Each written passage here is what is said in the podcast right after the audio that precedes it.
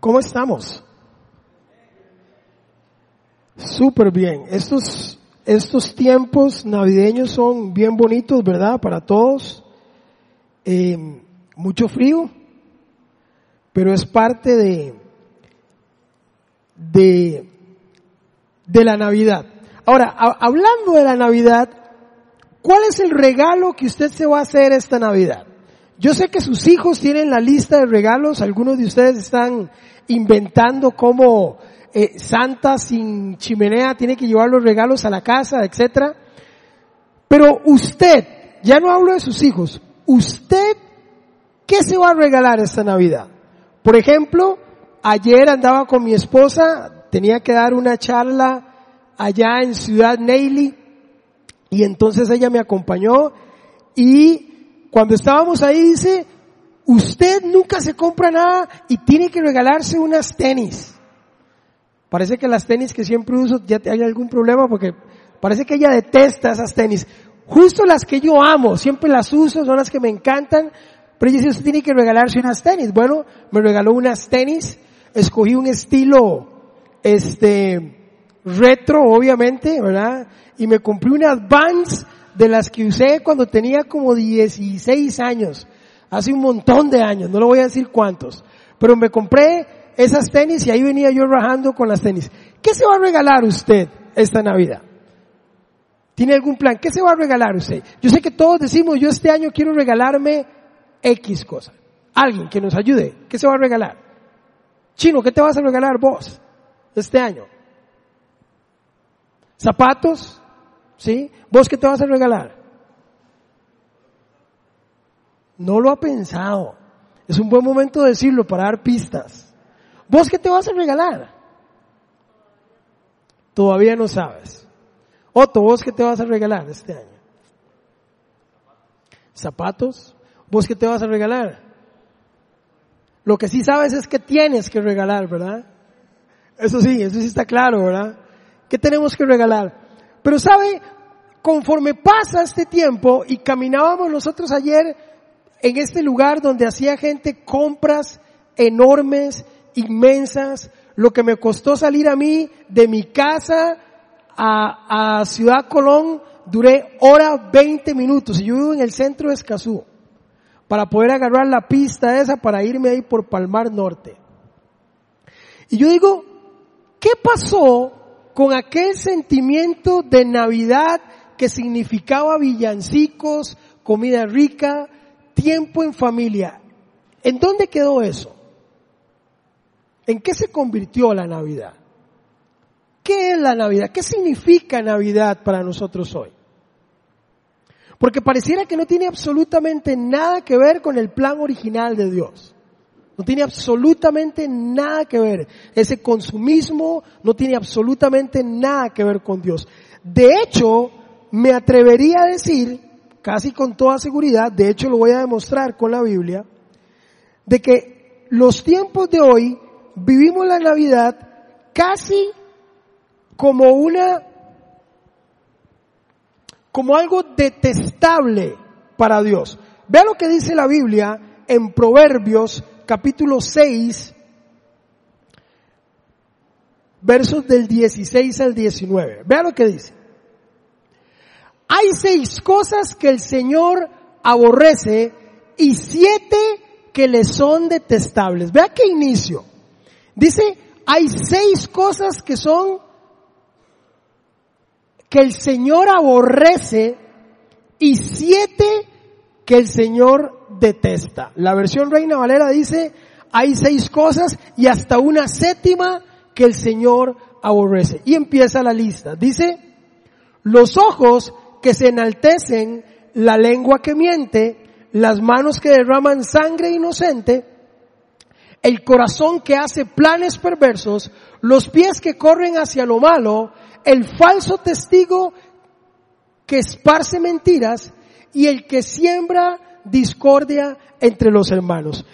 Proverbios no es un libro profético, Proverbios ni siquiera es un libro de exaltación, Proverbios es un libro de sabiduría. La base del proverbio es un consejo práctico para su vida. Un consejo que usted tiene que tomar y ponerlo en práctica. En otras palabras, le está diciendo, el Señor, como consejo a usted, detesta estas cosas. Preste atención.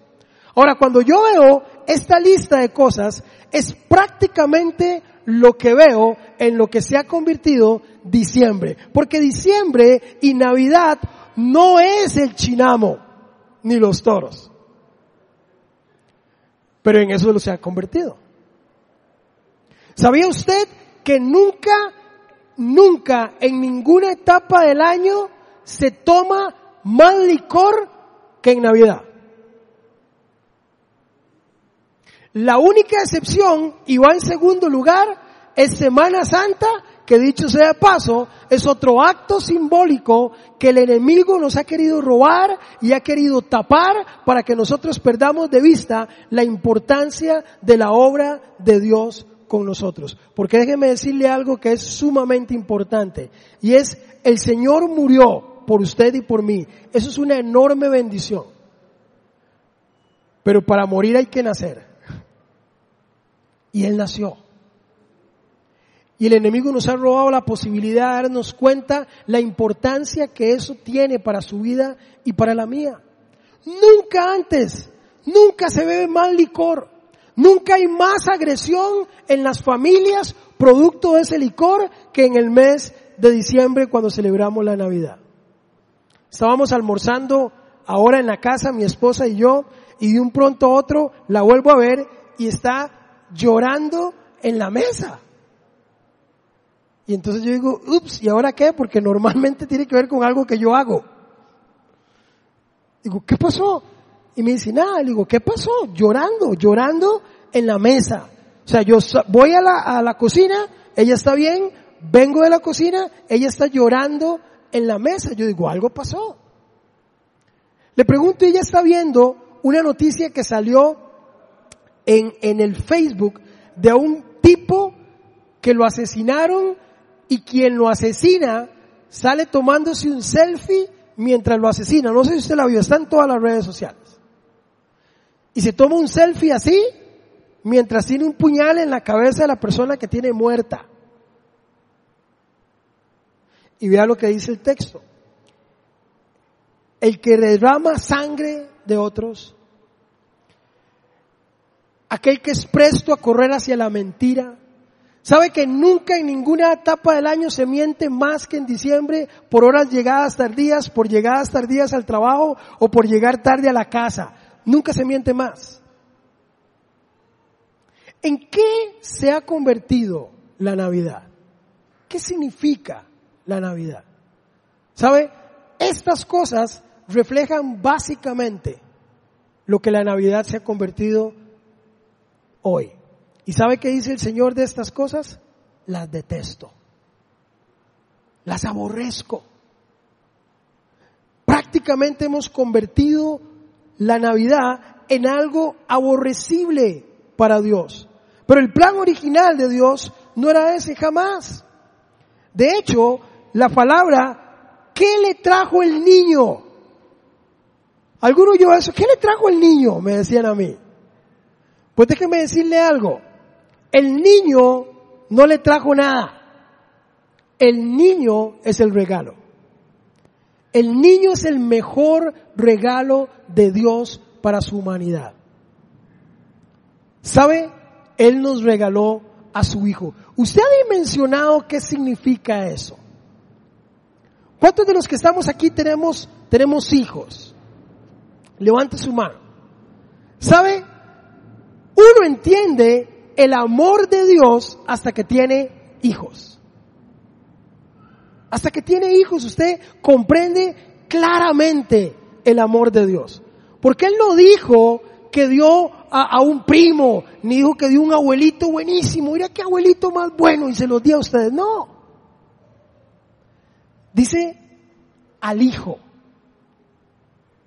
¿Qué pasa cuando usted llega a la clínica Eváis, al CIMA, a la bíblica, póngale el nombre que usted quiera según su presupuesto y usted llega con su hijo con 40 de calentura y la persona que lo atiende ahí lo ignora. Usted se convierte en alguien hiper, súper diplomático y usted le dice, mire señorita, usted podría por favor atenderme, ¿verdad que no? Usted se convierte en una leona asesina. Porque cuando alguien se mete con su hijo, se mete con usted. ¿Sabe? Por un hijo nosotros estamos dispuestos a dar nuestra propia vida. El Señor nos regaló a su propio hijo. Vea lo que dice Lucas 2,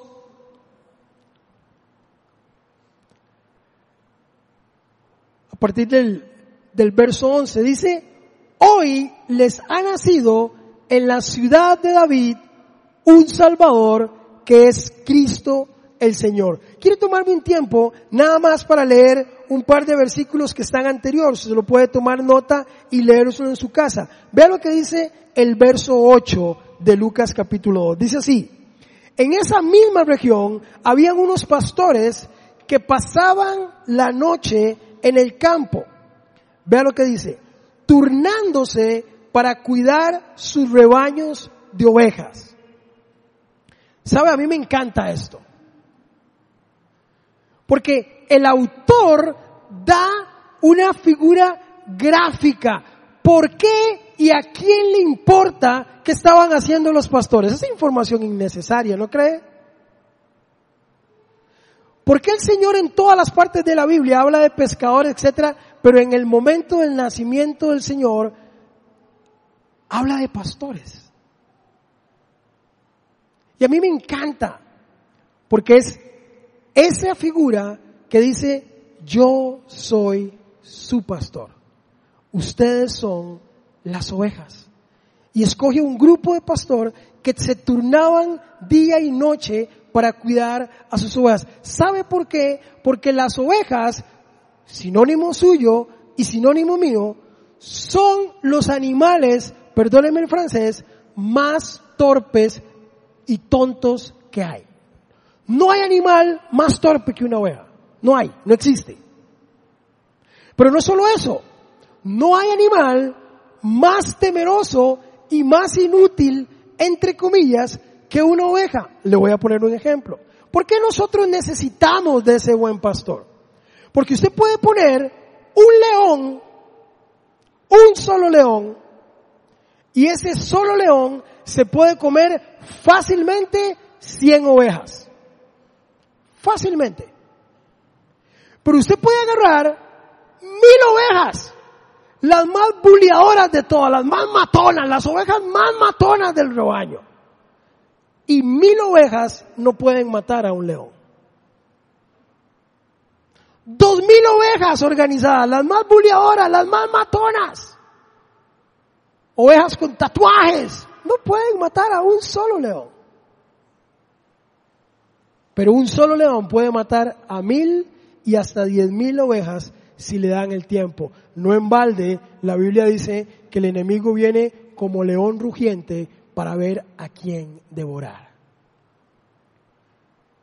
Y nosotros somos eso, ovejas, ovejas que necesitan a un pastor. Y un pastor que la saca y la vuela del estadio y nos da el mejor regalo de todos, su Hijo. Pero seguimos siendo ovejas, ovejas.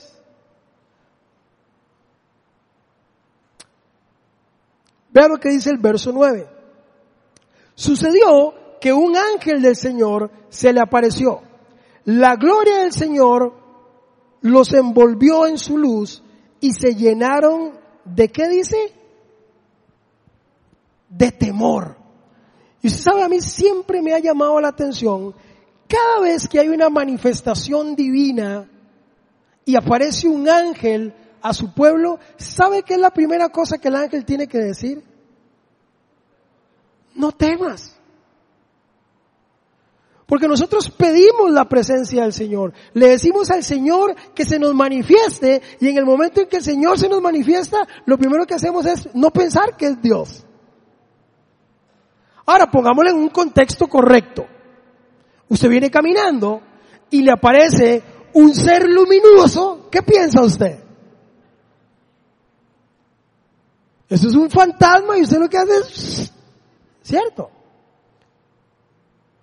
Por eso el ángel siempre decía, no temas. A mí me encanta porque ¿sabe cuántas veces se usa la palabra no temas en la Biblia?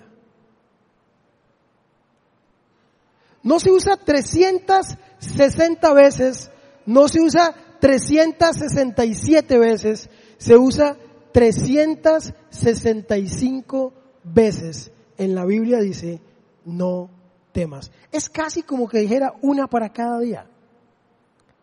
En toda la Biblia, la Biblia, hoy no temas. Mañana no temas. Y pasado tampoco temas. 365 veces dice en la Biblia, no temas. No temas. Yo estoy contigo. No temas. Vea lo que dice el verso 10. No tengan miedo. Miren que les traigo buenas noticias que serán motivo de mucha alegría para todo el mundo. Yo no sé si usted lo ha notado, pero en la mayoría de los noticieros hoy en día hay una sección, a mí me llama la atención, hay una sección en los noticieros, ¿sabe cuánto dura un noticiero? Un noticiero dura 60 minutos. Algunos duran hora y media. Y hay una sección patrocinada por una marca X, no voy a decir el nombre para no darle patrocinio, pero me llama la atención que hay una sección de 30 segundos en medio de las noticias de hora y media que ¿sabe cómo se llama? Las buenas noticias. Y entonces dice, no sé qué, patrocina las buenas noticias. Un segmento de 30 segundos en un noticiero de hora y media, porque déjeme decirle algo, el día de hoy no nos presenta buenas noticias. Yo le decía a mi esposa, ¿y por qué llora? Y me decía, no lloro por el muchacho, porque él puede ser malo, porque decía abajo que había, él mismo había matado a 12 personas. Dice, yo no lloro por él, ni lloro por lo que los mataron, necesariamente. Lloro por mis hijos. Lloro porque no puedo entender cómo el mundo de hoy puede alguien matar a alguien y tomarse un selfie y, subirlo a alguna red social. Como alguien puede hacer como el artículo de esa chica en el periódico que dice que, que la violaban desde los, los 14 años. Hoy con 21 años y cuenta todas las atrocidades que le hacían en el búnker y decía, y cuando era más joven era mejor dentro de su, dentro de su ignorancia, decía, era mejor porque era atractivo para los hombres y entonces me invitaban y etcétera. Pero termina diciendo algo increíble. Ella dice, y aquí vienen los cristianos y me hablan de Dios, pero después se van y aquí quedo yo entre ratas, cartones y violaciones. Ese es el mundo de hoy. Ese es el mundo que el Señor aborrece. En eso hemos convertido la Navidad. La Navidad es toros, es el chinamo, es guaro, es droga, es agresión, es maltrato, es desintegración familiar, es empeños en enero, es deudas, es caos. Ese no era el plan original de Dios. ¿Sabe cuál era el plan original de Dios? Su Hijo. El mejor regalo que nosotros podemos recibir. Su Hijo. Su Hijo. Su Hijo Jesús. Pero me encanta porque dice el verso 11, hoy les ha nacido en la ciudad de David. ¿Qué dice? Ahí usa la palabra rey. Usa la palabra pastor. usa la palabra líder. Inclusive usa la palabra Señor. Que todos los anteriores, Él lo era. Pero usa la palabra Salvador. Porque sabe, usted y yo lo que necesitamos es un Salvador. Y el único que podía cumplir ese rol era Él. Era el único. No dice que ocupábamos un líder, no dice que ocupábamos un Señor, siéndolo también, pero dice un Salvador. Es una buena noticia. No son las noticias de la, de la televisión, los 30 segundos. Es la mejor noticia. ¿Usted ha visto cuando a alguien le llega a usted una noticia? ¿Sabe qué le dicen? ¿Cuál quiere oír? ¿La buena o la mala? Déjeme decirle algo. Aquí no hay ninguna mala. Aquí hay una muy buena noticia y es que ha nacido en la ciudad de David un Salvador para usted y para mí. Esa es la esencia de la Navidad. Ese es el propósito original de Dios. Porque en lo que la hemos convertido, Él lo aborrece. Dice la palabra en Proverbios, Él lo aborrece. Él aborrece lo que nosotros hemos convertido en estos tiempos. Ahora, ¿cuál es ese regalo? El mejor regalo que usted y yo podemos recibir. Vea lo que dice Juan 3:16.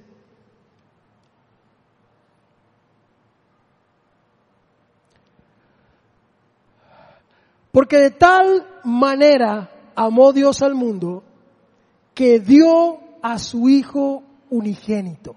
Detengámonos ahí. ¿Sabe cuál es la palabra unigénito? ¿Qué significa unigénito?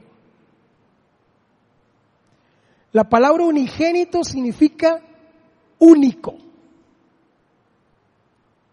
Porque alguien, si ya podemos poner la base, ¿quién puede decir aquí que ama más a un hijo que a otro? A mis hijos les da esa vara de vez en cuando. Usted ama más a no sé quién. Por conveniencia. Cuando me acerco a uno, el otro dice que amo más al otro. Cuando me acerco al otro, el otro dice que amo más al otro. Cualquiera que sea padre aquí, sabe que es imposible para nosotros amar diferente a nuestros hijos. Nos relacionamos diferente con ellos, es otro tema. Pero no los podemos amar diferente a ellos. Los amamos a todos igual. Pero pongo esto de base porque cualquiera podría decir, bueno, es que dio al hijo que le caía mal, o uno que le sobraba, porque tenía tantos que le dieron uno. Yo me imagino que mi mamá cuando nos crió a nosotros, yo le he contado, o sea, nosotros venimos de una familia súper acomodada de graviles de desamparados, nos acomodábamos 10 en tres cuartos, era una maravilla hacer eso. Yo me imagino que esta señora con diez, siete negritos brincando en la casa, esa tribu haciendo loco. Yo creo que en algún momento de la vida ella decía, yo regalo a uno, a Morris, al Marquitos, es el que hay que llevar, el más terrible de todos. Jamás. Nos amó a todos, nos sacó adelante a todos, todos éramos sus hijos. Pero ni teniendo hijos de sobra lo podría hacer. Pero aquí dice el único. El único hijo que tenía. A ese lo entregó por usted y por mí. Y a mí me encanta eso. Porque yo desde que desarrollé el ministerio pastoral hace 22 años y tuve la posibilidad de estudiar y graduarme, yo siempre le he dicho a la gente, gracias a Dios, y se lo he dicho a cada persona que le predico y a cada congregación con la que he tenido el privilegio de trabajar, le he dicho lo mismo.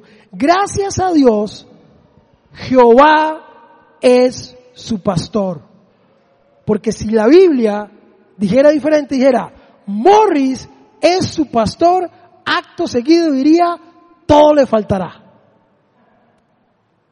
De todo le faltará. Pero no se trata de mí.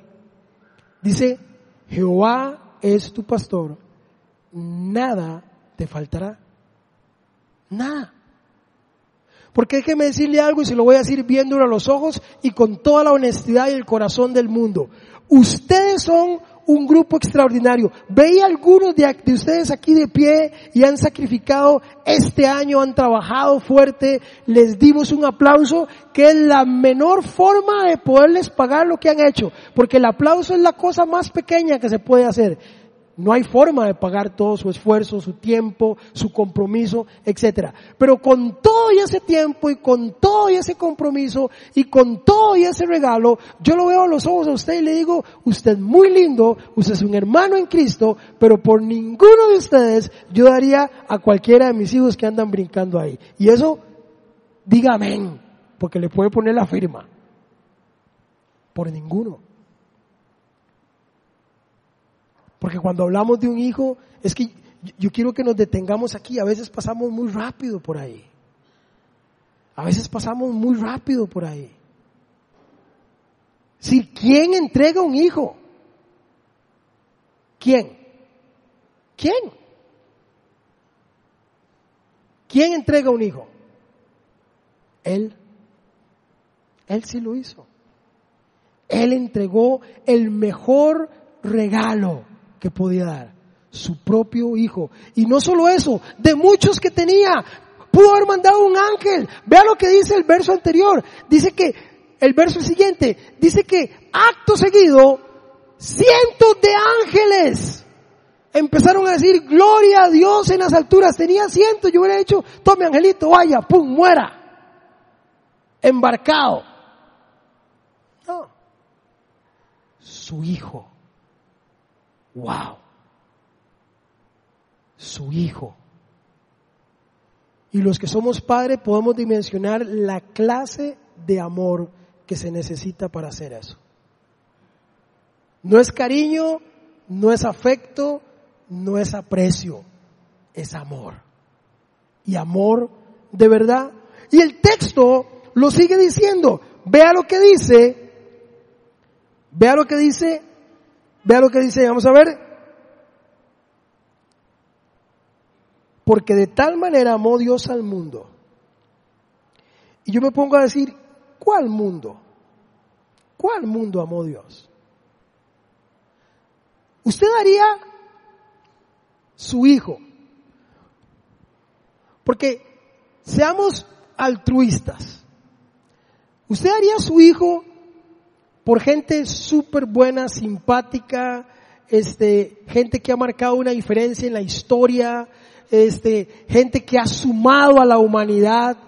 ¿no? Sería su hijo por, por Einstein y por, y por, y por Steve Jobs y no sé, gente que haya sumado.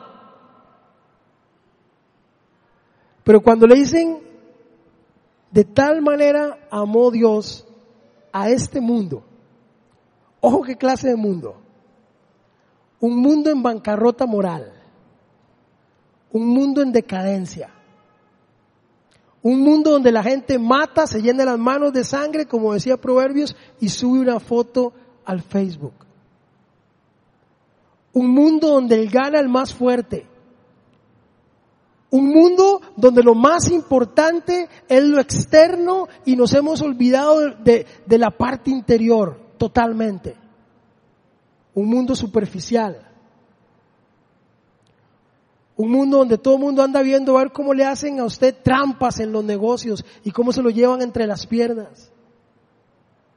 Un mundo donde usted no puede salir porque la información que dicen no es atrapen al bandido. ¿Sabe cuál es? No saque su celular en la calle. Entonces, entonces ¿cómo voy a hablar? Por ese mundo por ese mundo cuando nosotros nos vemos en el espejo y nos damos cuenta que Él nos amó a pesar de nosotros mismos. Esa parte fea que usted tiene, ese testimonio no contable, digo yo. Porque nosotros nos podemos parar aquí, contar nuestro testimonio y decir lo que Dios ha hecho en nuestras vidas. Pero hay una parte de nosotros que no contamos. ¿Sabe por qué? Porque nos avergüenza tanto que no queremos que nadie la sepa. Porque nos da vergüenza aún de lo que nosotros mismos somos capaces de hacer o decir. Por ese mundo dio Dios a su Hijo. No era un mundo extraordinario, era un mundo en decadencia, un mundo perdido, un mundo de Proverbios 16. Ese mundo dio a su hijo, dio a su hijo. Mas sin embargo, ¿qué hacemos nosotros? ¿Qué hacemos nosotros ante ese maravilloso regalo? Juan 15, 13. Esto es lo que usted y yo hacemos.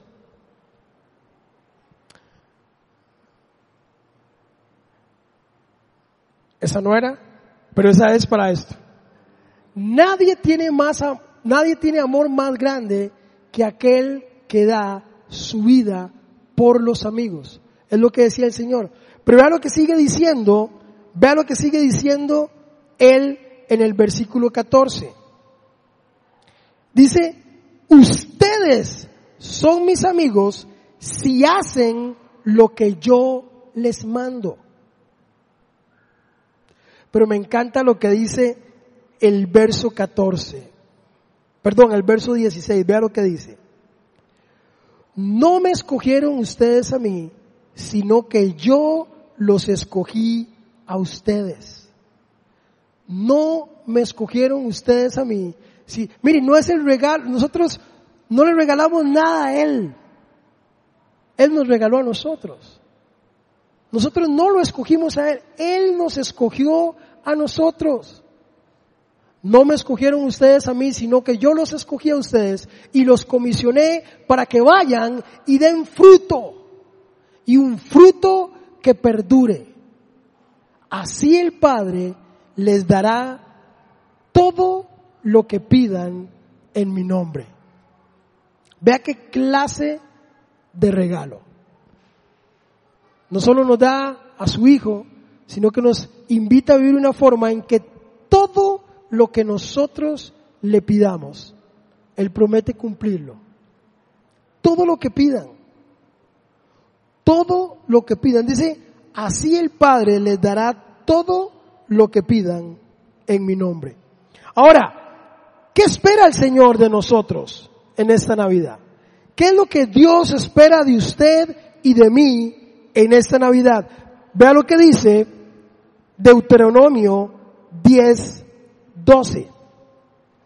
Dice así, ahora Israel, ¿qué te pide el Señor tu Dios? Simplemente que le temas, palabra clave, vuelve a hablar de temor aquí. Y aquí quisiera que nos detengamos un poco, porque el Señor está diciendo, no temas, y ahora te está diciendo, tenga temor. Yo quiero que desglosemos eso un poco, porque es muy importante.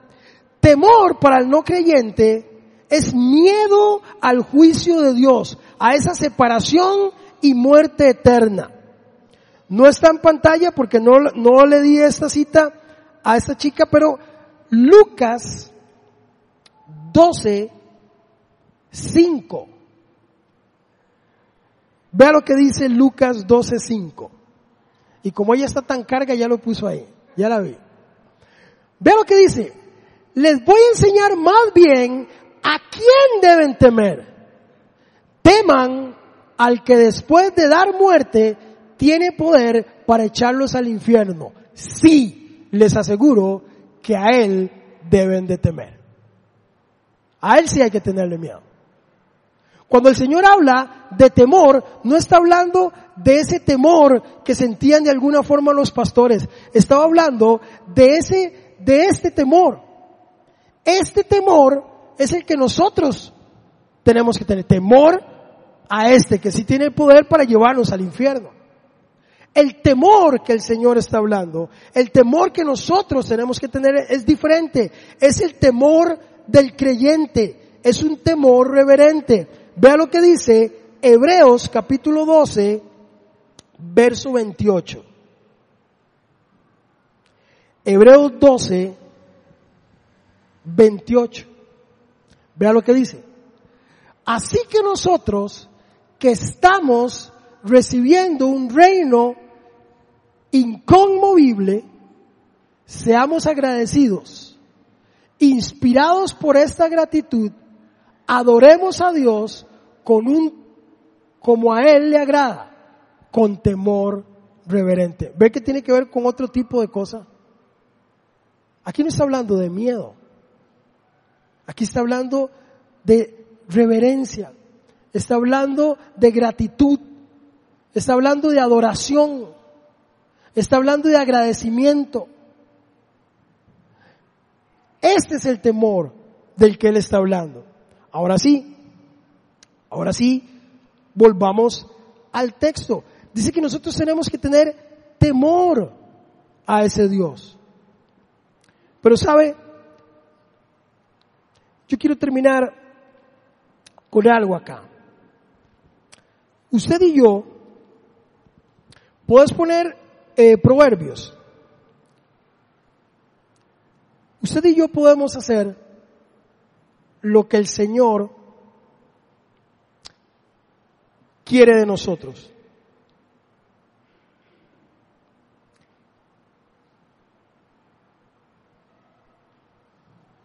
Dice, hay seis cosas que el Señor aborrece y siete que le son detestables. Los ojos que se enaltecen, la lengua que miente, las manos que derraman sangre inocente. Dale la siguiente. ¿O esas son todas? El corazón que hace planes perversos. Los pies que corren a hacer lo malo.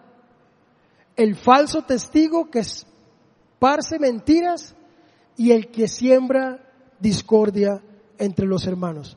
Haga un análisis. ¿Cómo está usted en estas tareas?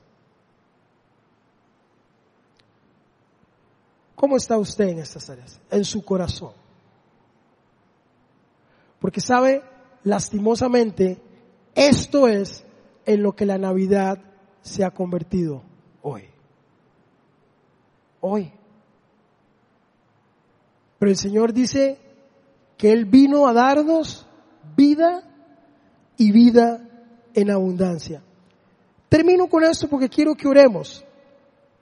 Vea lo que encontré por ahí, de hecho esta nota me la dio mi esposa. Vea lo que, como se resume el, el, el Juan 3:16. Yo quiero que usted preste atención a esto. Dice así, porque de tal manera amó Dios al mundo. Dice, que dio a su Hijo unigénito para que todo aquel que en Él crea no se pierda, mas tenga vida eterna. Y encontramos algo que lo decía y, y lo desglosa uno a uno. Vea lo que dice. Porque de tal manera amó la más grande pasión. Dios al mundo el más grande objetivo que dio la más grande acción. A su Hijo la más grande posesión, para que todo aquel, la más grande seguridad, que en Él crea la más grande decisión, no se pierda la más grande acción, mas tenga vida eterna, el más grande regalo. Y con esta realidad y esta verdad, yo quiero que allí donde usted está, podamos nosotros orar porque sabe, su hijo y el mío tienen que entender que esto no es la Navidad. Y no tiene nada de malo, un arbolito es lindo. Pero la Navidad tiene que ver con el nacimiento. ¿Quién nació? ¿Quién está naciendo en su corazón hoy? ¿Quién está naciendo en el corazón de ellos hoy? ¿Cuál es el mejor regalo que usted le puede dar a su hijo? Sabe, yo no sé qué le pidió su hijo de regalo. Lo que sí le puedo decir es que el mejor regalo que usted le puede dar a su hijo este año es que él reconozca que el mejor regalo que Dios nos dio fue a su propio hijo y la posibilidad de traer a un salvador porque usted y yo necesitábamos salvación. Salvación que se dio a través de su muerte, pero como se lo dije, para morir hay que nacer y este era el inicio de ese premio maravilloso que el Señor tenía que culmina con la muerte del Señor, pero que inicia con esa buena noticia que el Señor tenía para usted y para mí. Déjeme decirle algo. La estrella no se posó sobre nadie más que sobre él. La estrella no se posó sobre Mahoma. La estrella no se posó sobre Buda. La estrella se posó sobre Cristo. Y a mí me llama la atención porque mi árbol de Navidad, y, y fue parte de nuestros primeros broncas de matrimonio, mi esposa quería un árbol natural y yo quería un árbol artificial. Ese fue el primer pulso que nos echamos. Yo destaca diciendo, es que uno lo podemos rehusar. Y ella decía, es que el natural, la casa huele. Y yo le decía, bueno, compremos ramas, pero compremos uno que nos dure muchos años. Pero una de las cosas que siempre quise hacer y siempre he hecho, y si usted va a mi casa lo va a ver, mi esposa ganó el pulso por muchos años. Ahora tengo uno natural, eh, perdón, artificial, grandísimo, que ahí lo tengo y lo limpio todos los años para que me dure muchos años más. Pero lo más importante es lo que tenemos en la punta de mi árbol. Sin importar si fuera natural o si fuera artificial, lo que yo siempre le dije a mi esposa es, yo quiero que la estrella que esté sobre ese árbol sea la más hermosa de todas, porque la estrella se posó sobre él, sobre nadie más. Esa señal que indicaba quién era el Salvador, se posó sobre él, sobre él. Este tiempo de vacaciones no es para que usted se vaya para la playa. Si usted lo tiene planeado, hágalo. Pero ¿sabe para qué es? Para que usted esté en la playa recordando esas buenas noticias, ese buen regalo, es, es quitarle las distracciones para que usted se concentre en recordar que Dios amó tanto al mundo que dio a su hijo, su único hijo, como regalo para que usted y yo tuviéramos salvación y vida eterna. Esa no es cosa fácil, gente. Eso no es cosa fácil. El mejor regalo de Navidad es Jesucristo, hecho hombre. Jesucristo que vino a nacer con un propósito, morir por usted y por mí. Y con esta actitud yo quiero que usted ahí donde está, cierre sus ojos. Y en una actitud de humildad, usted le puede decir, Señor, yo reconozco, Señor, que tal vez he perdido algunas veces el rumbo de qué significa la Navidad, Señor. Tal vez he olvidado que el propósito fundamental de la Navidad es recordar el nacimiento de aquel Salvador que vino a traer libertad al esclavo que vino a traer paz. Porque los pastores terminan diciendo, y paz a los hombres y mujeres de buena voluntad. Señor, yo te pido que tú bendigas las familias aquí representadas. Señor, hoy venimos con humildad, reconociendo, Señor, que tal vez en medio del bullicio, de la distracción, del ruido, Señor, de la cotidianidad, de este de esta vorágine, Señor, que, que nos envuelve de consumismo, Señor, de, de mercantilismo, Dios. Nos hemos olvidado, Señor, del verdadero regalo. Hemos hecho lista de regalos de personas a las cuales tenemos que regalarle cosas. Hemos hecho intercambio de regalos, hemos hecho regalo secreto en el trabajo, Señor. Y hemos olvidado el regalo más importante de todos que es Jesucristo nacido. Esa buena noticia de la cual no tenemos que tener temor.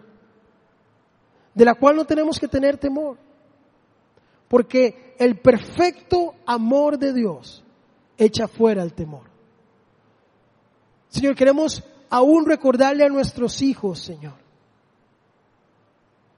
Porque dice tu palabra que instruye al niño en su camino y aun cuando fuere viejo no se apartará de él. Queremos instruir a nuestros hijos, Señor, de recordar que el regalo más importante de todos, el regalo más grande de todos, lo diste tú.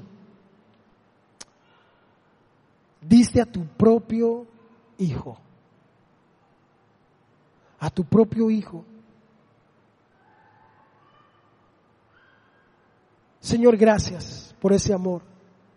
Gracias por esa manifestación de amor nunca antes vista, Señor. La manifestación de amor más grande de la historia. Que hayas amado a un mundo en decadencia, Señor. Un mundo en bancarrota moral, Señor. Un mundo que te sigue dando la espalda. Un mundo que se olvida de ti, Señor. Si lo pusiéramos en un contexto humano, Señor, ese mundo que llega a tu fiesta de cumpleaños y se olvida del cumpleañero, Señor. Hoy queremos recordarte, Señor, como lo que eres, como Dios, como Señor, como Rey. Ese Rey, Señor, que necesitamos porque no somos capaces, Señor. Bien lo dijiste, somos ovejas. Somos ovejas perdidas y descarriladas. Y tú viniste, Señor, para cuidarnos, protegernos, pastorearnos, guiarnos. Gracias, Jesús. Gracias por darte a ti mismo, por nosotros. Oramos, Señor, si en medio de nosotros ha habido ese germen, Señor, de consumismo. Si nosotros mismos hemos olvidado, Dios, en medio de la ocupación, en medio de la fiesta, en medio de la celebración, hemos olvidado el verdadero significado de la Navidad. Señor, que ese día que celebremos tu nacimiento, Señor, podamos en familia, reunirnos y recordar como hoy recordamos, a través de la cena del Señor, podamos recordar que un ángel se apareció hace muchos años a darnos una buena nueva de salvación, porque les ha nacido en la ciudad de David un Salvador, que es Cristo el Señor. Ese Cristo que no tomó el ser como Dios como cosa que aferrarse, sino más bien tomó la posición de siervo y estuvo dispuesto a ir a la muerte y muerte en cruz. Señor, gracias, porque no hay amor más grande que ese, Señor, que aquel que da la vida por sus amigos. Y eso dijiste de nosotros nos llamaste amigos, pero también dijiste, son mis amigos si hacen lo que yo les mando. Señor, yo bendigo a cada familia aquí representada. Honramos y tomamos este tiempo, Señor, para declarar, Señor, voz en cuello, que solo tú eres Dios. Que las, que las estrellas, Señor, no se posó sobre nadie más que la estrella no dirigió a naciones y a reyes y a pueblos a ningún otro lugar, sino fue a ese humilde pesebre, donde escogiste a una mujer ordinaria, a un hombre ordinario, en un granero ordinario, rodeado de animales ordinarios, en un día ordinario. Y llamaste a pastores ordinarios que cuidaban ovejas ordinarias. Y llevaste a príncipes y a reyes a ese pesebre ordinarios para conocer a un niño y a un ser extraordinarios. Padre, gracias por tu amor. Gracias por tu misericordia. Gracias por tu bondad, Señor, y queremos tomar este tiempo para juntos alabar, glorificar y adorar al nombre, sobre todo nombre, al único y sabio Dios, al único digno de adoración. Y ese eres tú, Señor. Gracias por el mejor regalo de todos, tu Hijo Jesucristo. En el nombre de Jesús, Señor, oramos y seguimos adorando al Señor.